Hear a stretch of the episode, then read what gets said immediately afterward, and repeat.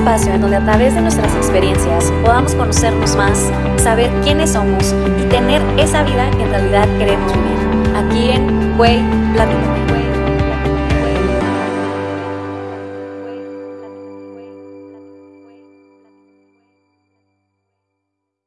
Wow, está impresionante. La verdad es un tema muy... Estoy súper contenta de, de, de, haber hecho este tema contigo, Angélica, porque de verdad, o sea, es algo sumamente interesante porque lo vemos como algo muy X, ¿sabes? Cuando en realidad creo yo que no debería de ser así. ¿no? Claro, y luego, y luego tú fíjate lo que le pasa a la gente cuando tiene una enfermedad física todo el mundo es como un despliegue de mejórate, vas a estar bien, no sé qué. Cuando alguien dice que tiene un trastorno mental, porque al final cuando, cuando ya llegamos al tema de trastorno de ansiedad, ya tenemos una enfermedad mental. A mí no me gusta utilizar la palabra enfermedad mental, pero es que es, es en parte así. Y si, y si necesito decirle enfermedad mental para que la gente oiga, pues fenomenal, le vamos a decir así. Claro. Pero, pero sí que es verdad que cuando tú le dices a alguien, me siento un poco ansioso por esto, la gente lo que contesta es, ah, esto no es tan grave Sí, no mm. pasa nada. Nada, tú piensas en otra cosa y ya está. sí, sí, eh, sí, Esto lo que hace es invalidar por completo nuestras emociones. Y al final las emociones están ahí para enseñarnos cosas, para conectarnos con el mundo. Eh, y si estamos constantemente diciéndole a la ansiedad, no salgas, no salgas, no salgas, pues a la mínima que le sueltes un poquito la correa, se va a escapar. Claro. Entonces. Sí, no, como dices tú, es simplemente una emoción más, ¿no? Fíjate que yo tengo mucho esta, y lo platico mucho, de que desde chiquitos lo hemos visto, ¿no? Nos, nos, nos dicen que nos dejan vivir nuestras emociones buenas, entre comillas, voy a poner como dices, nada es bueno, nada es malo, pero está, por ejemplo, una, una, emoción de felicidad, ¿no? Una emoción de gratitud, una emoción, te dejan vivirla y nunca hacen que la pares, o sea, nadie te va a decir, ya no, ya no te rías tanto, ya no seas tan feliz, pues no, ¿verdad? Pero cuando estamos sintiendo estas emociones más densas, la tristeza, la ansiedad, ¿por qué pararla? O sea, ¿por qué creer no de por qué no sentirla, ¿no? Entonces siento yo que tiene muchísimo que ver en el entorno en el que hemos crecido, donde nos dicen que no debamos de sentirnos así, porque si te sientes así, hasta, hasta cierto punto te sientes que estás fallando, porque no deberías de sentirte así, deberías de sentirte siempre feliz. Eso, eso que acabas de decir es, el, es, el, es la clave, el, sentir que estás fallando cuando expresas tu emoción. Muchas veces a mí me pasa que, que pueden pasar cuatro o cinco sesiones hasta que expresen una emoción.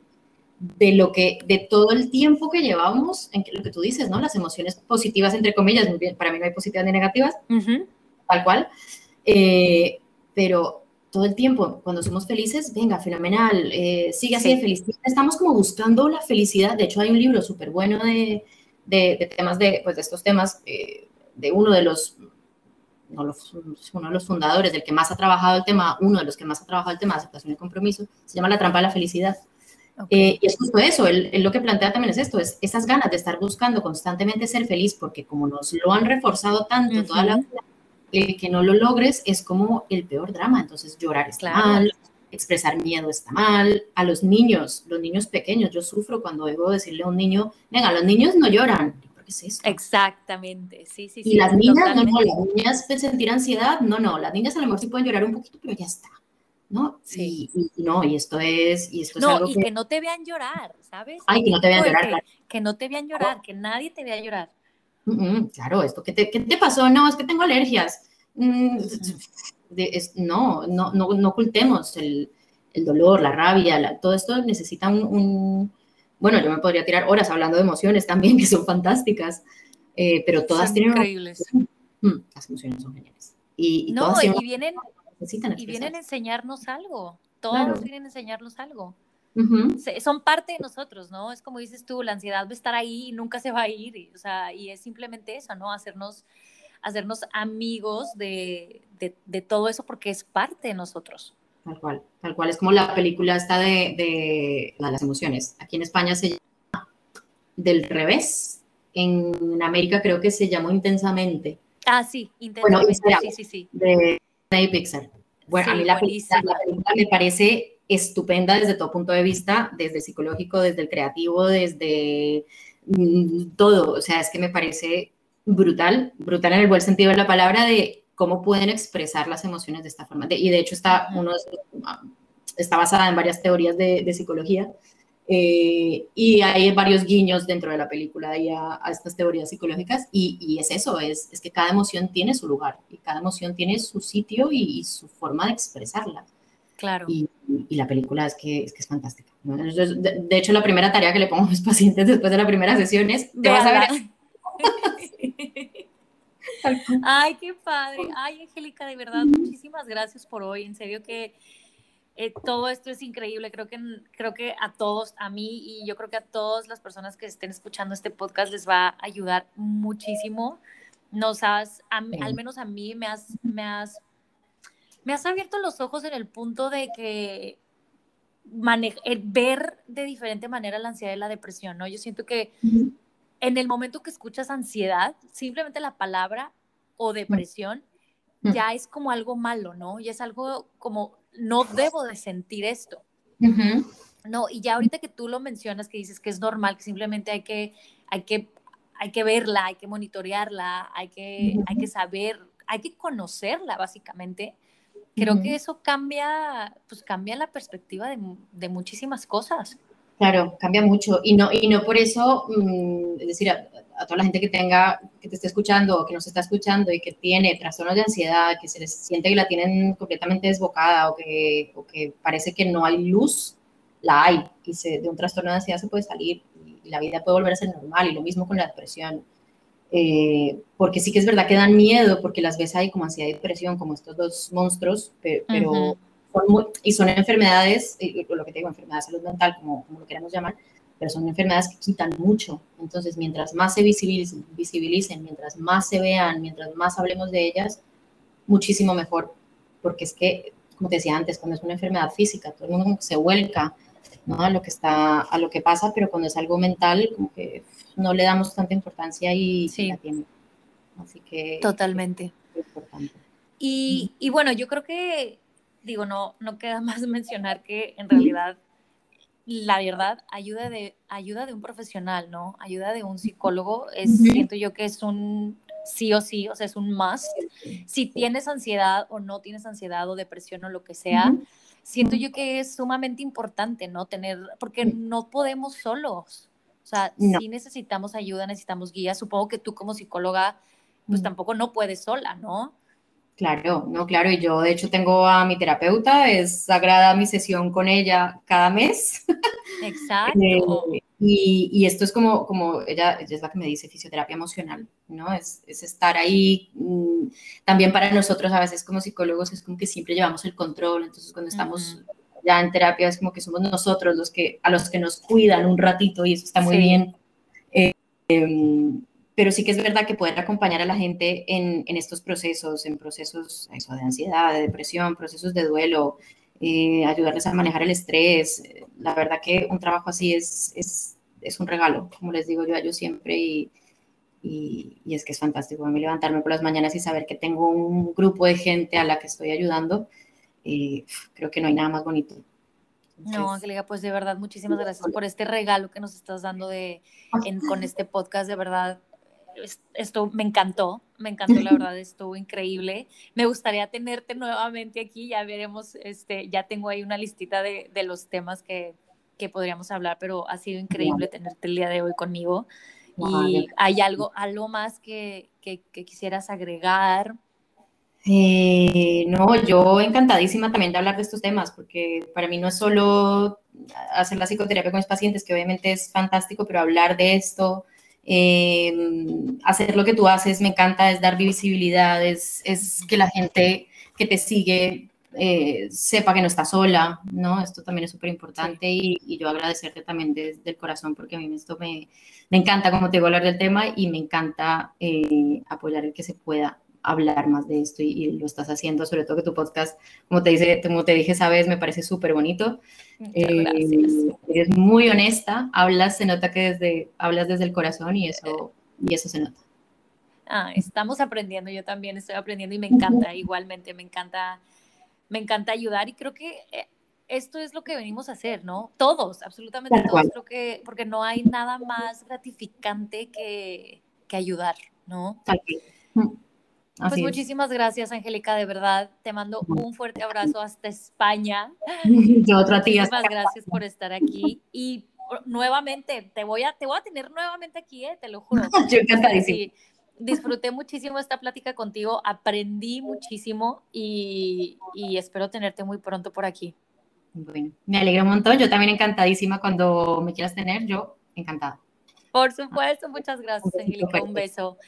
Muchísimas gracias a todos los que nos escucharon el día de hoy en esta plática tan interesante. De verdad, Muchísimas gracias a todos nuevamente. No se olviden de seguirnos en las redes sociales. Hello, hola, ¿cómo están? Bienvenidos a un episodio más aquí de Güey, Platícame. Esta es la segunda temporada, así que muchísimas gracias a todos por escucharnos. Y hoy les tengo un tema muy importante. Estuve haciendo unas encuestas ahí por Instagram para todos los que, los que estuvieron ahí. Saben que es acerca de la ansiedad y un poquito de la depresión, así que es un tema bien importante y está conmigo la psicóloga Angélica Barrero ¿Cómo estás? Bienvenida. Muchas gracias, Olivia. Estoy muy bien. Muchísimas gracias. Muchas gracias por participar, por aceptar esta llamada conmigo. A ti, muchísimas gracias por la invitación y, bueno, yo encantada de estar aquí contigo, con tus oyentes y, bueno, hacer útil, que es lo que, es lo que me gusta.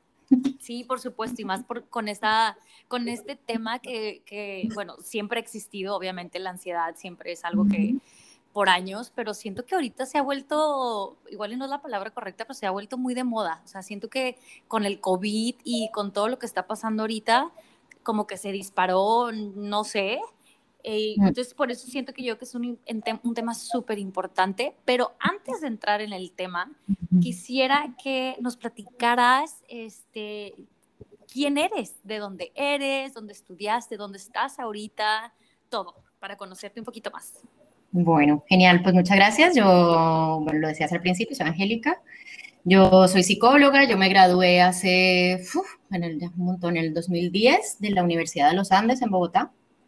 Allí hice mi carrera de psicología. Eh, en la universidad, pues siempre fueron muy muy abiertos con la psicología en el sentido de la psicología no es solo psicoterapia, sino que nos enseñan todos los procesos psicológicos, neuropsicología, neurobiología, todo ese tipo de cosas. Eh, y la verdad que es una experiencia súper bonita. Y luego poco a poco me fui especializando. Tengo como tres áreas que me gustan mucho, que es recursos humanos, psicología clínica y eh, psicología del consumidor. Eh, luego me vine para España cuando me gradué. yo vivo en Madrid. Me gradué en 2010 y me vine para España a hacer un máster en marketing. Es un poco raro. sí, sí, es como que, como que al principio no cuadra, ¿no? Pero luego sí, luego sí va teniendo, va tomando forma. Ok.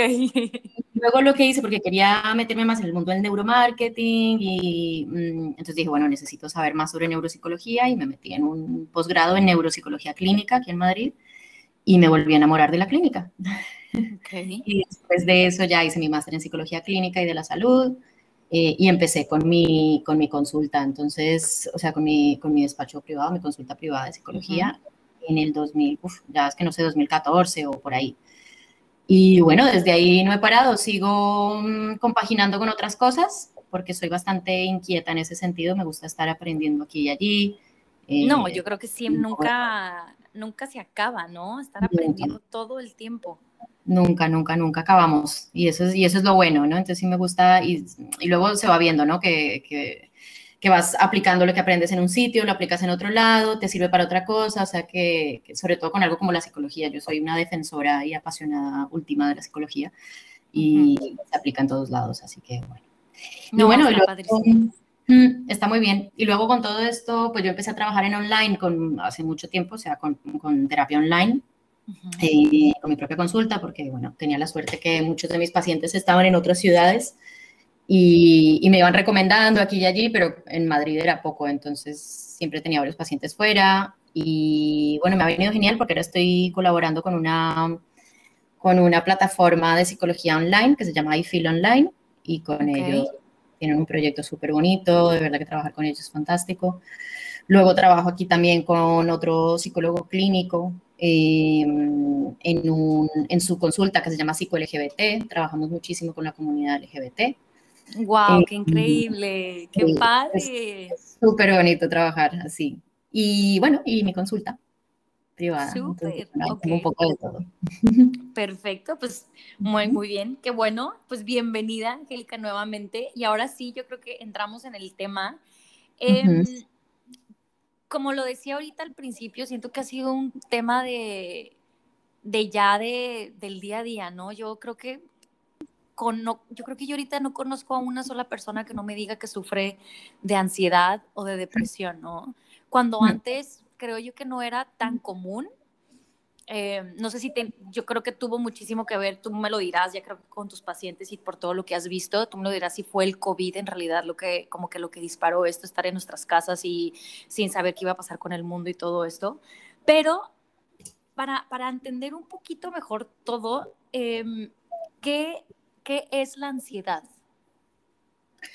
Pues mira, como muy bien decías, em, es verdad que con el COVID, con la pandemia, con todo esto, no es tanto que se haya disparado, creo yo, sino que, somos más conscientes de esto. Ok. un momento a otro nos llegó la incertidumbre, que de hecho es una de las grandes amigas de la ansiedad, eh, la incertidumbre, el no saber qué va a pasar, el sentirnos amenazados, todo eso tiene que ver mm, con la ansiedad, ¿no? Es una amenaza constante Em, sí, o algo que percibimos como amenazante. Pero realmente la ansiedad es una respuesta normal del cuerpo, ¿vale? A un suceso o algún estresor. El estresor puede ser interno o externo. Luego miraremos un poco esa diferencia entre interno o externo, pero es una respuesta normal del cuerpo. O sea, en principio es normal. Lo que pasa es que se desborda, ¿vale? Mm. Em, incluye al miedo. El miedo es otro de los grandes amigos de la ansiedad. Eh, lo que pasa es que el miedo es como una valoración que ya hacemos más cognitiva o más intelectual del momento y la ansiedad, digamos, es la parte más emocional. ¿vale? Eh, ok, entonces si mezclas la ansiedad y el miedo se forma una bomba, ¿no? Claro, sí. Es que son, una, una no vive sin la otra. ¿vale? Por eso es que decimos que la ansiedad es algo normal, porque no puedes eliminar el miedo de la vida. Es decir, la vida incluye miedo, la vida incluye sufrimiento, la vida incluye dolor, eh, por eso es que la ansiedad, muchos pacientes me llegan a consulta y me dicen, quiero que me, que me quites la ansiedad, ¿no? Es como, okay. no decírtelo, pero pues no, puedo. No, no, va a ser. no, puedo quitarte, quitarte la ansiedad porque eso sería quitarte el miedo. Y el miedo al final es lo que nos ha mantenido vivos o nos ha permitido evolucionar como especie, ¿no? Porque si no tenemos miedo, eh, pues nos vamos a lanzar un poco a todo lo que haya sin casi sin pensarlo, ¿no? Y pues, al final nos pone en riesgo, nos pone en peligro y no al final no tenemos control. Entonces, por eso es que no podemos la, la ansiedad. Ok, ok, perfecto. Algo súper algo súper interesante de la ansiedad y que es importante como, como eh, para volvernos un poco biológicos aquí, para ir un poquito al, al, como a la base de la ansiedad y de las emociones, es que tenemos que entender también un poco cómo está funcionando el sistema nervioso, ¿vale? El sistema nervioso, no me va a extender mucho en esto porque a lo mejor puede llegar a ser muy técnico y es aburrido, pero tiene tres grandes partes. Tiene el sistema nervioso central, el periférico y otro que se llama autónomo. En el autónomo hay otras tres partes, que es el sistema simpático, parasimpático o entérico. Okay. Eh, la ansiedad siempre tiene que estar como, está muy relacionada con el sistema simpático, es decir, con esa activación que nos genera en el cuerpo, ¿no? Esa, esa actividad que, que, tiene que haber. Porque al final, eh, cuando estamos reaccionando frente a un estresor, cuando tenemos algún problema delante, tenemos tres formas de, de, de expresarnos frente a esto, que es lucha, huida o parálisis. En inglés lo, lo llaman fight or flight response, ¿no? Ok. Entonces, cada una, de esas, cada una de esas formas de responder va a tener que ver con el sistema simpático o con el parasimpático. El parasimpático es el que está más relacionado con la calma, con, con el ahorrar energía, con todo esto, ¿no? Digamos que el sistema de la ansiedad está todo creado desde que vivíamos en las cavernas, ¿no? Nuestro sistema biológico sigue siendo el mismo. Nuestros estresores han cambiado. Antes era un oso que nos perseguía y tocaba huir por nuestras vidas. Ahora es la reunión con el jefe, eh, claro. los exámenes, todo esto. Todo viene del mismo sistema de base de, biológico, ¿no? que esto lleva años como evolucionando, pero claro, se ha vuelto lo que llaman algunos desadaptativo. Ok, ¿cuáles serían los síntomas de la ansiedad? O sea, ¿cómo puedo yo saber en el momento que esté pasando por un, no sé si le dicen, por un cuadro de ansiedad, por ejemplo? Em, pues es que como la ansiedad es algo normal, técnicamente. Todos estar sintiendo ansiedad todo el tiempo, es decir, antes de empezar un podcast, por ejemplo, se puede sentir algo de ansiedad. correcto.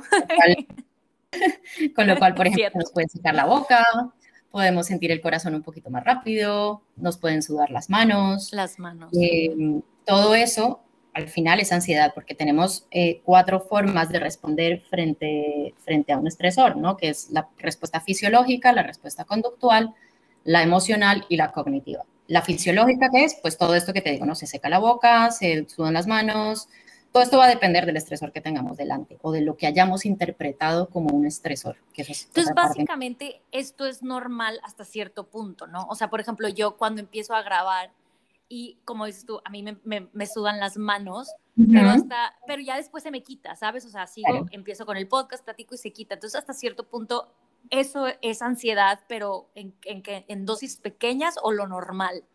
Lo normal. Y de hecho le pasa normal, Exacto. Y por ejemplo, en las personas que están en teatro, en música, conciertos. Yo me acuerdo cuando era más pequeña, incluso a mí me encantaba, y yo siempre estaba metida en teatro y en coros. Ay, y, qué padre. Y en los fashion shows del colegio, y me metía a todas estas cosas, me encantaba. Sí. Siempre antes era como, una, como unos nervios y un, me sudaban las manos, se me secaba la boca, era como una angustia, una cosa. Y una vez salía al escenario, todo eso se me olvidaba. Exacto. Eh, entonces, realmente entender que la ansiedad, bueno, en esa época no lo entendía tan claro como ahora, pero la ansiedad, como te digo, es normal. Entonces, todas esas pequeñas cositas, las conductuales, por ejemplo, intentar huir, eh, la emocional, todo ese miedo, mm, la cognitiva, todos los pensamientos que tenemos, ¿no? De, pongámonos en, en, mi versión pequeñita antes de salir al escenario, eso, ¿no? Y, si se me olvida la parte que tengo que decir, y si en el fashion show me resbalo y me caigo y qué vergüenza, ¿no? Todo esto al final la aumenta, pero es normal, es decir, los síntomas de las síntomas, entre comillas, son normales porque es lo que, lo que tenemos en el, en el día a día. El problema es lo que tú dices cuando se desborda. ¿Y cómo, cómo sé cuando eso ya, o sea, ya, ya sobrepasó lo normal? O sea, ya que no, ya ¿qué es lo que sigue después de ese sudor de manos, ese mm, que, la, boca se te ponga seca? ¿Qué es lo que sigue después de eso? Pues mira, pueden seguir muchas cosas, pero lo que más pasa es la parte de pensamiento, es la interpretación o la valoración que hacemos de eso que nos está pasando. Es decir, si yo, por ejemplo, estoy a punto de salir al escenario, me empiezan a sudar las manos, se me seca la boca y digo, esto va a ser horrible, no voy a poder, eh, esto va a ser lo peor, no sé cuántas, empiezo en un bucle, salgo corriendo, ¿no? Entonces es una, una situación de evitación o de huida, con lo cual estoy dejando de vivir mi vida y dejando de hacer las cosas que para mí son importantes por huir de la ansiedad.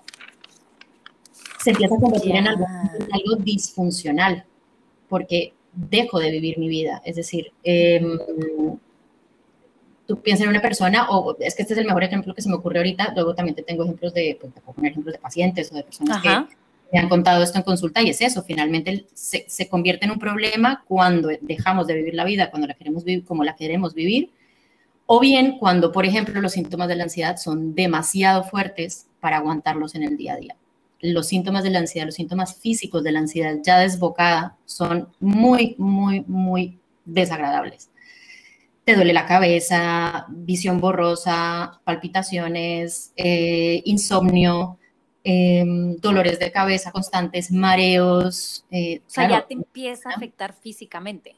Físicamente, claro. Ya es decir, una persona, tensión muscular, entonces te duele todo el tiempo, hace que estuvieras muy cansado, que ahí se puede incluso mezclar un poquito con la depresión, ¿no? Porque con la depresión lo que pasa es eso, ¿no? Una persona está muy ansiosa y claro, de, sentir tantos, tantos síntomas, dejan de salir con sus amigos, no quieren hacer nada en la vida, están más hundidos, pues dicen, mira, prefiero quedarme en mi cama que al menos no... Puedo dormir todo el día. Exacto. Duermo la ansiedad y ya está y recurrimos eh, a otras conductas, ¿no? Conductas que pueden ser un poco más peligrosas, abuso de sustancias o, patológico, ya podemos entrar en otros, en otros bucles para intentar evitar esa ansiedad que es tan, tan, tan horrible. Por ejemplo, eh, ya ves que estuve poniendo en, en, en Instagram estas preguntitas para, para hacerlo del podcast, para hacerlo de este tema. Y había gente que la mayoría, definitivamente la mayoría fue, votó por la ansiedad, ¿no? Que sufren de ansiedad.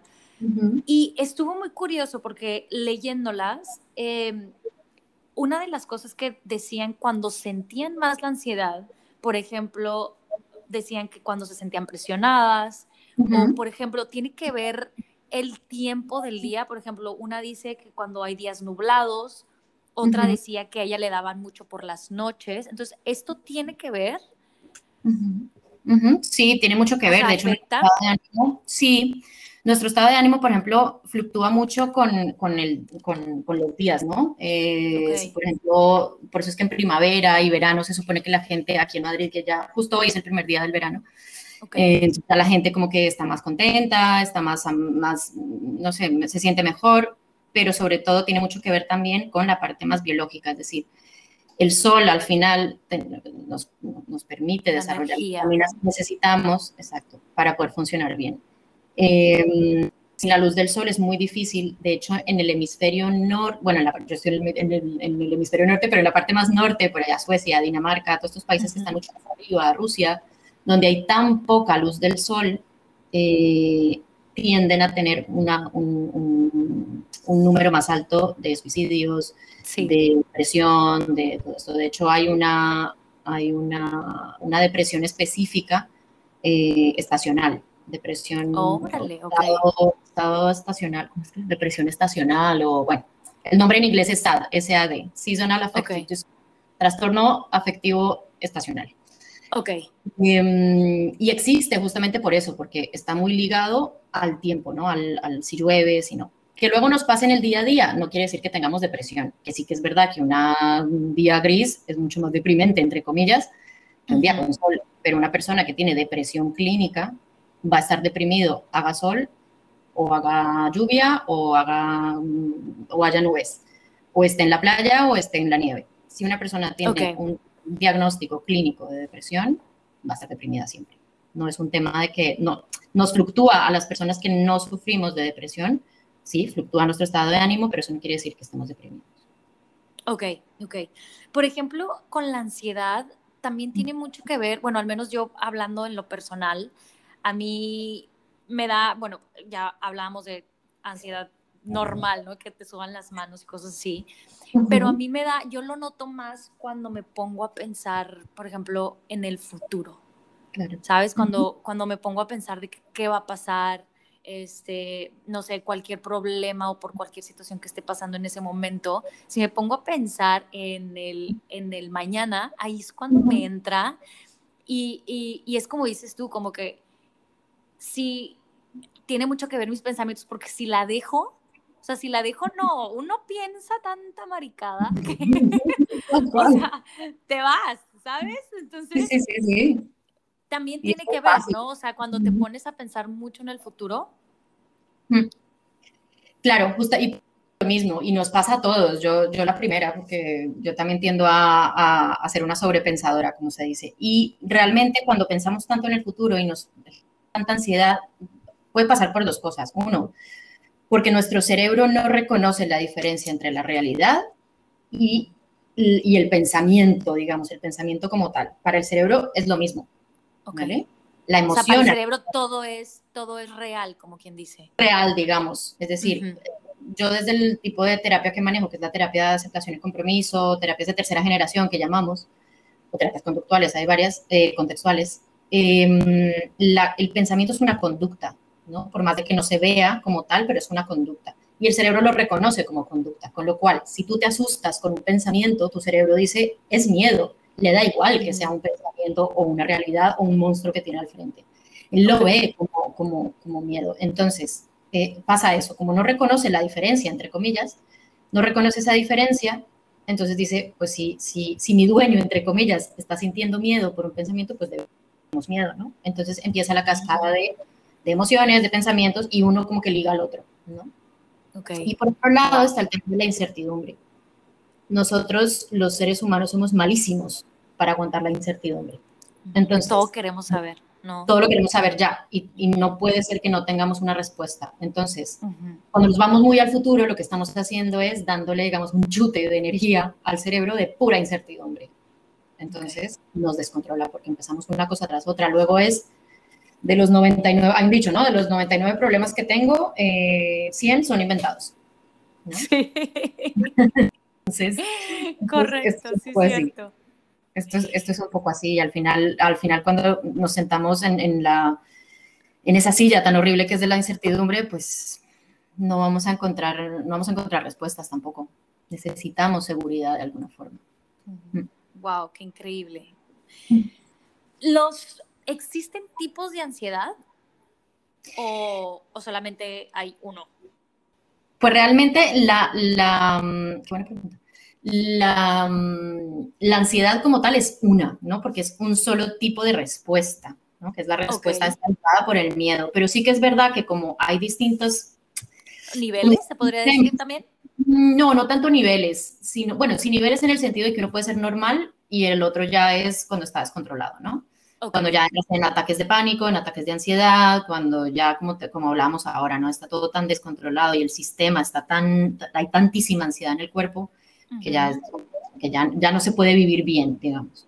Okay. Eh, al final, la salud no es que no te pase nada, sino que la salud es eh, que estés bien, o sea, que estés bien, no es, solo, no es solo la ausencia de enfermedad, digamos, sino el bienestar, ¿no? Realmente una persona con ansiedad muy física, pues la parte orgánica no está enfermo, ¿no? Pero no vive okay. bien, ¿no? Ya. Pero lo que los tipos de la ansiedad sí que es verdad que hay varios, eh, porque por ejemplo están las fobias, de, entran dentro de los trastornos de ansiedad, eh, el estrés postraumático, por ejemplo, que es una ansiedad pues, ligada al, al, al, trauma que te puede haber producido algo, ¿no? De hecho, ahora mismo está pasando con todos los profesionales sanitarios o con muchísimos de ellos que están viviendo síntomas, ya están, se están viendo síntomas de estrés postraumático por el tema del COVID. Eh. Y eso es gravísimo, ¿no? Vamos a tener, yo creo, una generación de médicos, enfermeros y enfermeras y médicas y, y personal sanitario marcado por el estrés postraumático. Y eso, y eso wow. es muy Luego está también el trastorno obsesivo compulsivo, que ese es un trastorno de ansiedad también, que a lo mejor en la, en la, en la cultura popular lo pintan como si fuera súper gracioso, ¿no? Tipo Mónica de Friends o sí. Sheldon de, de, de, Big Bang Theory, que son los que se me vienen ahora a la cabeza, sí. los pintan como si fuera algo así como, como, como, muy gracioso, ¿no? Como muy, no, es gente, son personas que sufren muchísimo, porque es mucha ansiedad. Okay. Luego está el trastorno de ansiedad generalizada, también está el trastorno de pánico, ansiedad por la salud, digamos que tienen como temas, ¿no? Pero la, la base es un poco la misma. ¿Qué, ¿Cómo está ligado, por ejemplo, eh, volviendo, la, la ansiedad con la comida, porque a veces cuando tenemos ansiedad queremos curarla o queremos controlarla o queremos desaparecerla, yo qué sé, con la comida. Y, y, no, y, normalmente este tipo de comida es la, la que lleva azúcar, la, la, que trae las harinas o estas comidas grasosas, ¿no? Por, porque, ¿Cuál es la conexión? Pues hay dos, dos versiones. Una es, yo vuelvo siempre a lo biológico. Okay. Cuando estamos realmente lo que pasa es que estamos controlados por el miedo, que una parte del cerebro que se llama la amígdala es la que controla toda la parte emocional. Eh, cuando estamos bajo la influencia del miedo, vamos a necesitar algo que nos ayude a ponernos en marcha para salir de la situación, es decir, para huir. ¿Y qué es lo primero que se nos ocurre para huir? Los carbohidratos, el azúcar. Okay todo lo que nos dé energía, las calorías, ¿no? Okay. Al final. O sea, es una, entonces es un, el comer cuando tienes ansiedad es una forma de, de salir de ella. Claro, es una, es una búsqueda de, evita, de una búsqueda de evitación. Suena un poco paradójico, okay. pero sí, es una búsqueda de evitar la ansiedad, porque al final si tienes mucho miedo, lo que te decía, vas a buscar carbohidratos para poder huir de, de, de lo que sea que, okay. que, estás viviendo. Pensemos que en nuestras, nuestros ancestros que huían del, del oso, ¿no? que venía a comérselos, pues uh -huh. tenían que estar corriendo y necesitaban algo que les diera energía para poder correr. Lo que les da okay. energía es todo lo que tenga carbohidratos. Y esto lo seguimos haciendo. Lo que pasa es que nuestro estrés, lo que te decía antes, ya no es el oso, sino pues es el miedo o los pensamientos o irnos al futuro o tal. Y luego tenemos la otra parte, que es la búsqueda de control. Es decir, yo no puedo controlar mi futuro, pero sí puedo controlar lo que me voy a comer hoy. Sí puedo controlar cuántas calorías porque nuestros atracones no son de, de apio y zanahoria. no, ojalá. Ojalá, ojalá nuestros atracones son de, pues, no sé, aquí en España. Galletas, nieve. Galletas, sí. chocolates, eh, azúcar, todo lo que tenga calorías mil. Eso sí lo controlamos, cuánto comemos, ¿no? A lo mejor no controlamos, a lo mejor sería genial podernos atracar a punta de, atracar, me refiero en atracones de comida, eh, de, como te decía, de apio zanahoria y lechuga, pero como el cuerpo no necesita eso, el cuerpo lo que necesita son carbohidratos, pues los va a buscar lo más rápido que tenga. De hecho, me parecía muy curioso porque muchos pacientes al inicio de la pandemia me lo preguntaban, me decían, ¿por qué tengo tantas ganas como de, como de azúcar, como de chocolates y de, no sé, ¿por qué? Y hablábamos siempre un poco de esto. A mí siempre me gusta explicarles un poco todo el, todo el, ¿no? De, la base, ¿no? De dónde venimos, que al final somos animales, ¿no? Y, nos manejamos por ese tipo de impulsos. Sí, totalmente. Ahorita mencionabas lo del estrés. ¿Se parecen el estrés y la ansiedad? Se parecen, se parecen porque además tienen la misma base, que es el miedo también. Es el miedo, ok. Eh, y es una reacción fisiológica también, es decir, el estrés y la ansiedad tienen reacciones fisiológicas muy similares. Lo que pasa es que el estrés, a ver, estrés tenemos todos. Todos tenemos estrés, los psicólogos tenemos estrés, los médicos tienen estrés, los profesores, los todo el mundo tiene estrés. Lo que pasa es que el estrés tiende a estar ligado a algo mucho más específico, es decir, los exámenes, la reunión con el jefe, una discusión con mi pareja, eh, un, no sé, los coches, los coches, los carros, eh, ir conduciendo, eh, el trancón y tal, eso genera mucho, mucho estrés. Eh, y se manifiesta, pues obviamente, en los mismas, de las mismas formas, a lo mejor que en, la, que en la ansiedad. Lo que pasa es que es momentáneo en principio y se supone que cuando se elimina el estresor, se elimina también la reacción fisiológica, porque ya no necesita estresarse.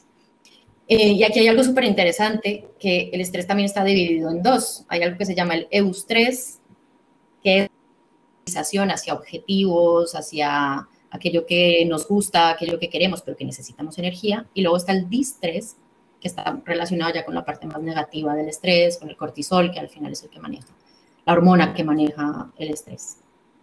Ok. Wow. No, no, pues aquí esto, uno está aprendiendo mucho. Eh. ojalá que todos los que nos estén escuchando, yo estoy, la verdad, yo estoy impresionada con todo, con todo lo que me estás platicando porque creo yo que no, o sea, como dices tú, hasta como lo vemos en las series, ¿no? Hasta, hasta te da risa hasta cierto punto, que ves a Mónica obsesionada con la limpieza, ya sabes. O a mí, a mí hay veces, el otro día, no hace mucho, hace como una semana, teníamos un paquete de, de, galletas, a mí me dio un ataque de ansiedad.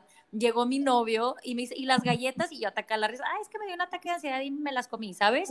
Y pero, pero fíjate que siento yo que no debería de ser así. O sea, creo que deberíamos de ponerle muchísima más atención a todos estos cambios emocionales que nos están pasando, porque algo te lo está, siento yo que algo es lo que te lo está, este, te lo está activando, ¿no?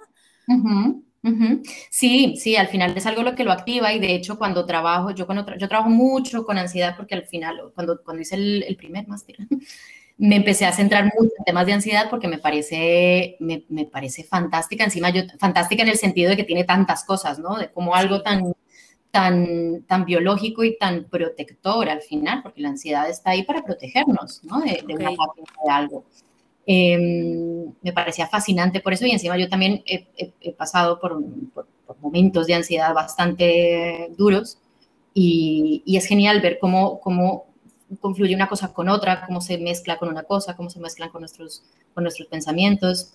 Y la verdad que, que sí, es algo que, que, tenemos, que tenemos que prestarle atención, porque al final, si la dejamos su curso, eh, es muy creativa, yo le digo a la ansiedad que es bastante creativa y siempre busca una forma de, de, bueno, y ahora en TikTok, ¿no? Hay muchos yo no, yo no hago vídeos ni nada en TikTok, pero, pero veo muchos, muchas personas que hacen como la conversación entre, hay uno en particular que no me acuerdo su nombre, que, que hace como si fuera una discusión entre su cerebro y ella, eh, uno todo ansioso, el otro no, bueno, en fin, es, se puede ver así, se puede ver como con, yo le pongo humor a todo, ¿no? Pero, pero, pero sí que es algo a lo que, y me parece muy bien porque al final le dan visibilidad, tú con lo que estás haciendo hoy también le das mucha visibilidad a esto qué es lo que se necesita, ¿no? Dejar de tener miedo y, o sea, dejar de tener miedo no, sino miedo de pedir ayuda, me refiero. Porque yo sí, creo que sí, sí, claro. Por eso. No, y también muchísimas veces de que no estamos acostumbrados a, aquí también en, las preguntas que hice en Instagram, la mayoría, bueno, creo que era mitad y mitad a los que iban con un, con un psicólogo, o sea, con ayuda profesional, porque te digo, o sea, siento que no, siento que nos da risa, bueno, a, mí, por ejemplo, ¿sabes? O sea, y otras personas de que, o las que limpian mucho, o las que tienen, no sé, algún, no sé, algún trauma con que no sé, en este caso Mónica que quería que todo estuviera limpio, pero hay otras personas que necesitan que todo esté que acomodado de cierta manera, ¿sabes? O si, o si se desacomoda, olvídate, ¿no? Se acaba el mundo. Entonces sí creo yo que tiene que ser, no sé, comportamientos que necesitamos llevar, no un control, pero sí darnos cuenta de que el por qué nos está pasando eso y qué es lo que activa. Entonces aquí va la siguiente pregunta. ¿Cómo sé yo cuando tengo, o sea, ¿cómo podría yo, ok, ya sabemos que la ansiedad es normal, ya sabemos que a mí, por ejemplo, me sudan las manos o se me seca la boca o, cuando pienso en el futuro, ¿qué puedo hacer yo? Hablando sin tener ayuda profesional, yo solita en mi casa, ¿qué puedo hacer yo para poder salirme de ahí? O sea, para no llevar, para no dejarme arrastrar por la ansiedad. Pues mira, lo primero es reconocerla, es decir, eh, darte cuenta que está ahí y que es normal, que por más desagradable que sea y por más incómoda, no va a ir de ahí, es decir, no, no va a pasar de ahí.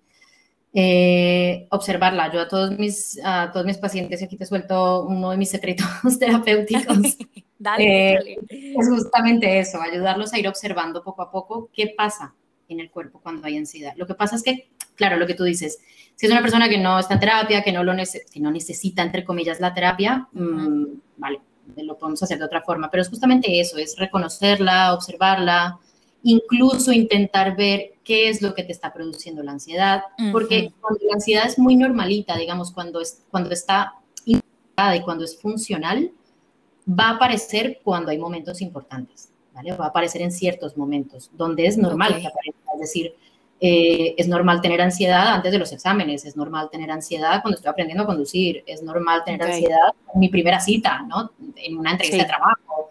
Todo eso es normal. Entonces, ahí ver cuando sí es normal, cuando viene ligada, cuando está ligada con algún momento específico del día, en alguna situación, ¿no? Porque como tú decías antes, la ansiedad viene de algo, viene de algún sitio. Cuando la ansiedad está ya un poco desbordada, viene de algún otro lado, ¿no? Viene de patrones de patrones de pensamiento, patrones de crianza, patrones mm, que nos hemos eh, creado nosotros mismos, bueno, para protegernos de algo. Y como te digo, la ansiedad es una protectora, con lo cual, si tú ves que hay algo de lo que te está protegiendo, si la ves muy clara, vale, déjala que te proteja ese ratito, déjala que te suben las manos, déjala. No va a pasar de ahí. Pero si ya empiezas a ver que es que hay otras cosas, que es que de pronto salta de la nada, de pronto tienes un ataque de ansiedad, que terminas en urgencias, porque esto es lo que suele pasar con un ataque de ansiedad es muy fuerte, terminas en urgencias, porque sientes que te estás muriendo.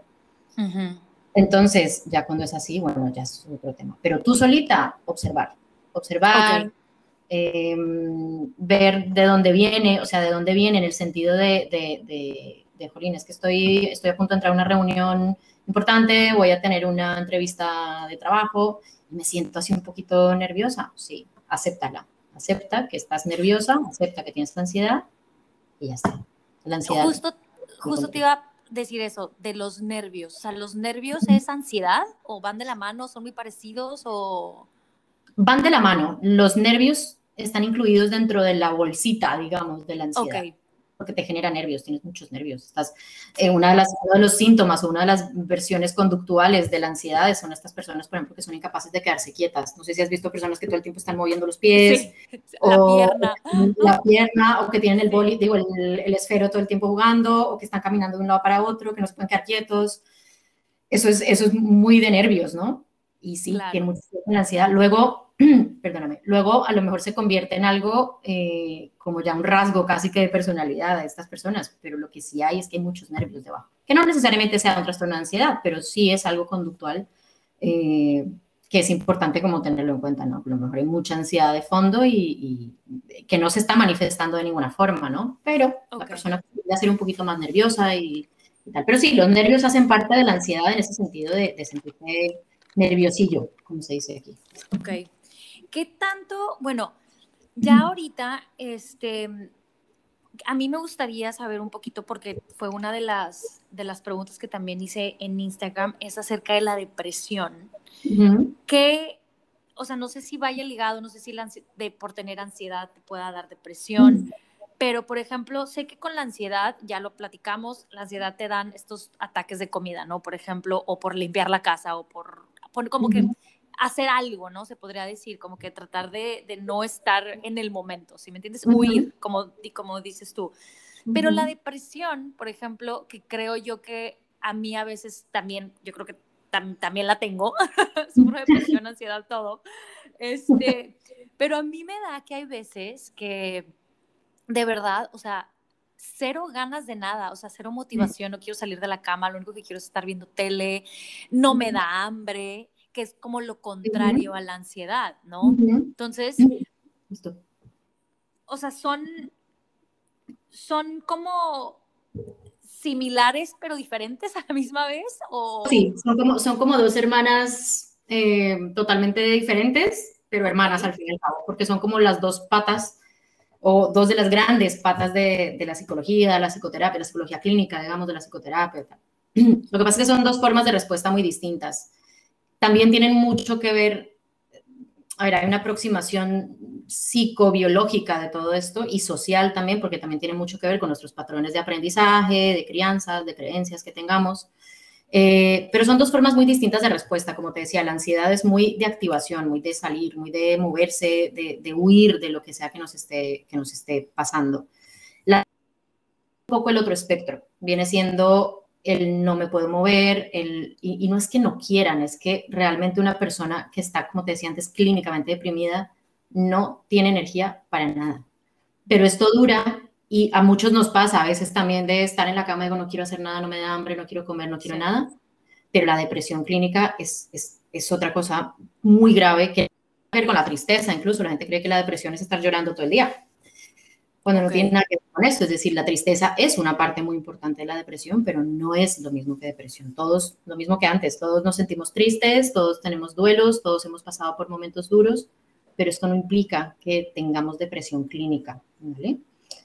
Eh, y sí, la depresión está muy ligada como a, ese, como a esa forma de, de funcionar de casi que de parálisis, ¿no? De, de, no puedo, aquí, aquí hay un dicho muy no puedo con mi vida, ¿no? Es de no, no soy capaz de hacer nada, no puedo salir de la cama, no puedo, no puedo. Y, no, y, quieren, que lo más triste es que quieren la vida, pero no pueden. pero no pueden. Y puede estar muy ligada con la ansiedad en el sentido de que muchas veces un cuadro muy grave de ansiedad puede derivar en una depresión. Rara vez la depresión y la ansiedad en clínica se ven aparte. Por lo general van juntas, por lo general van juntas. Porque claro, tú imagínate una persona que lleva seis meses o casi un año con ansiedad, con todos estos síntomas rarísimos, eh, que no puede hacer su vida tranquilamente, que no puede salir con sus amigos porque sus síntomas no lo dejan, que por lo, a lo mejor está tranquilo en algún sitio y tiene que salir corriendo. Todo eso poco a poco, pues la persona se va retrayendo un poquito. Prefiere quedarse, exacto, prefiere quedarse en su casa, prefiere no salir, prefiere todo esto. Entonces cada vez su vida se va como disminuyendo cada vez más hasta que puede terminar en un cuadro depresivo. Por eso es que es, son dos, en clínica, yo en todo este tiempo no he visto, bueno, que seis años tampoco es tanto, pero no he visto un caso de ansiedad pura o de depresión pura. Es muy difícil, porque una persona que tenga depresión también suele estar muy ligado con la ansiedad, ¿no? porque es la propia, es la propia ganas de, esta sensación de huir también, pero a través de la parálisis, a través de... Exactamente. Sí, porque cuando uno está de, como depresivo, lo único que quieres es como dormir y salirte de tu realidad, ¿no? Exacto, esconderte, huir, no quieres hablar con nadie, apagas el móvil, el celular, apagas eh, casi que ni la tele la prendes, ¿no? Mientras más oscuro, mientras más escondido, mientras más... Un paciente me lo describía alguna vez muy bonito, pues muy bonito, a mí me parece que todo esto tiene, cuando, cuando hablamos de expresión emocional, me parece muy lindo que la forma en la que lo dice y me decía algo así como que sentía que estaba debajo de una, como de una manta negra que cubría todo lo que había alrededor de él. Y mientras, estaba, mientras estaba esa manta no existía mundo, no había nada. No había luz, no había música, no había, no había hambre, no había absolutamente nada. Era como una manta que a veces se levantaba un poquito, entraba un poquito de luz y luego volvía y se tapaba. Pero todo era como muy lento, muy, sí. muy, muy bajito, no hablaba casi. Entonces, claro, también es eso, también depende, para que también te sientas un poco tranquila, la depresión clínica eh, es muy crónica, es muy larga en el tiempo. ¿vale? Y sobre todo, por ejemplo, las mujeres, nos pasa también que antes de nuestras reglas, eh, también tenemos cambios de humor muy fuertes. Hay personas, incluso, bueno, hay trastornos que están ligados, trastornos mm, psicoafectivos que están ligados a la regla, por ejemplo, el famoso PMS, ¿no? el, síndrome menstrual, y luego hay otro que es síndrome disfórico premenstrual, que esto ya es todavía más grave. Todo ligado a nuestros cambios hormonales, todo ligado a nuestra, bueno, para al final las emociones y la ansiedad y la depresión son hormonas, son químicos, entonces todo está muy ligado. Y para las mujeres también, ¿no? yo tengo bastante identificado, por ejemplo, que antes de que me llegue la regla me pongo súper llorona. Sí. Lloro por todo. todo te duele, todo. sí, sí, sí. que te dicen, así que porque me todo, todo, feo. todo, y todo, claro, ya me da risa, porque yo digo, ah, sí, entonces miro mi calendario y digo, ah, sí, ya entendí. Ya, claro. Y luego también hay muchos dolores de cabeza, tal, pero ya entiendo más o menos, por eso te digo la importancia de observarnos, ¿no? Que es algo que casi no hacemos. Sí, totalmente, y no, y también como, como dices tú, ¿no? El reconocer que pues que estás pasando por, por ansiedad, ¿no? O por, en este caso, por depresión y como observarla y dejarla que pase, ¿no? Porque al final y al cabo es una emoción, así como lo, tú lo explicas.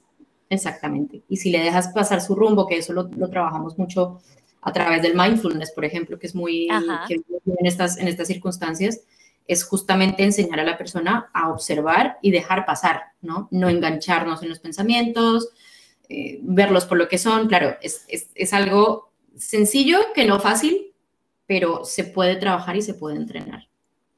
¿Qué pasa cuando ya, ya sea si estamos en un cuadro, bueno, de ansiedad o de depresión, pero qué pasa cuando con estas personas, por ejemplo, que son, que son muy negativas, o sea, que para todo le tienen que ver el lado negativo a las cosas? Pues mira, a mí me pasa lo mismo con estas personas que con los que le ven todo el lado positivo a todo. Ok. Yo creo que no es ni, no, el mundo no es ni tan malo, ni tan malo, ni tan malo, ni tan bueno, ni tan bueno, ni tan bueno. Es decir, eh, con estas personas negativas pasa lo mismo que con las positivas en el sentido en que no hay punto medio. Creo que es igual de dañino para el mundo los negativos, digamos, como los positivos. Como los positivos, siempre un balance, ¿no? Sí, siempre un balance. Es decir, cuando las personas son tan negativas, evidentemente ellos se defienden mucho en el sentido de, bueno, si siempre soy negativo, pues nada me pilla por sorpresa, entonces em, si me pasa algo malo ya estoy preparado, ¿no? Claro. Eso en el fondo casi que es la base de la ansiedad, ¿no? El estar constantemente en alerta, porque así si pasa algo malo ya estoy preparado, ¿no? De hecho, en psicología evolutiva se ve mucho esto y es como que el gen ansioso gana porque está más preparado, con lo cual ve más el peligro y está más listo a, responder. Y con las personas negativas, muy negativas, pasa eso, pero no, no, quiere decir que una persona negativa sea una persona ansiosa o tenga un trastorno. Más que la ansiedad. Simplemente es negativa. Es negativa, exacto. Y la muy positiva, pues le pasa un poco lo mismo, ¿no? No ven la realidad del mundo tampoco. Es decir, las personas que constantemente o estas ciertas líneas de autoayuda o de, no sé cómo llamarlo, sí, como de de pensamiento, donde no veas lo negativo, las cosas no son, son siempre buenas, siempre hay un lado positivo, pues no, yo he pasado por cosas muy duras en mi vida donde no hay algo positivo, ¿no? Mira, el aprendizaje, pues no, porque son cosas que toca reconocerles que son graves y que son muy tristes y que me tengo que permitir y me puedo permitir llorar, sentirme mal, ¿no? Así como para el negativo también es importante ver, no que a lo mejor las cosas son súper positivas, súper llenas de purpurina, de mm, escarcha, eh, pero donde las cosas se pueden ver desde un punto de vista un poquito más realista, ¿no? Un poco más de lo que hay. Eso es algo que también trabajo mucho a través del mindfulness, es ver las cosas como son, ¿no? Con mente. Como son. Exacto. Hay una forma muy linda de decirlo en mindfulness que es mente de principiante. Y eso es y eso es eso es súper positivo, poder, poder, llegar a ese punto de, de, balance y de ver que las cosas pues tienen su lado negro, como el yin y el yang, ¿no? Tiene su lado bueno, tiene su lado malo, tiene malo dentro de lo bueno, tiene bueno dentro de lo malo, todo está muy, muy conectado en ese sentido. Ok, wow. Y bueno, ya para mí, la última pregunta que tengo es, ¿cómo podemos controlarla? Vale, una de las cosas que menos le gusta a la ansiedad es que la controlen. Entonces, o sea, se va, se va a querer quedar para que no... Claro, claro, no, es que tú cualquier cosa que hagas por la, por la ansiedad para controlarla, estás como, como un perrito cachorro nuevo que está conociendo el mundo. Se va a desbocar cada vez que intentes controlarlo, ¿no? Ya. Eh, por eso es que a mí no me gusta la palabra control. La ansiedad no se controla, la ansiedad se gestiona, se trabaja, oh, se conoce, se vive incluso, ¿vale? o sea, eh, podrías decir que hasta cierto punto volvernos amiga de la ansiedad. Justo, esa es la frase que yo le pongo a mis pacientes. Nos vamos a hacer amigos de la ansiedad. Por eso te decía, porque al principio, cuando llegan muchos de mis pacientes de, Angélica, por favor, quítame la ansiedad, pues no.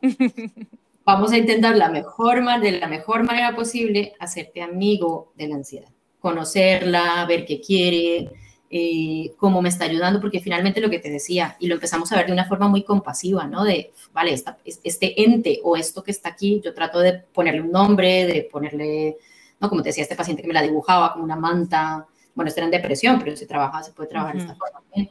No es el intento de control. Todo intento de control al final se nos devuelve en contra y se pone peor, porque tú imagínate si estás en una cascada de miedo en donde dices, uy, estoy notando el corazón que va más rápido, esto va a ser ansiedad, esto es así, voy a intentar controlarla, entonces voy a empezar a respirar un poco más despacio, pero al final el, proceso biológico es el que es, se va a aumentar todo lo que pueda.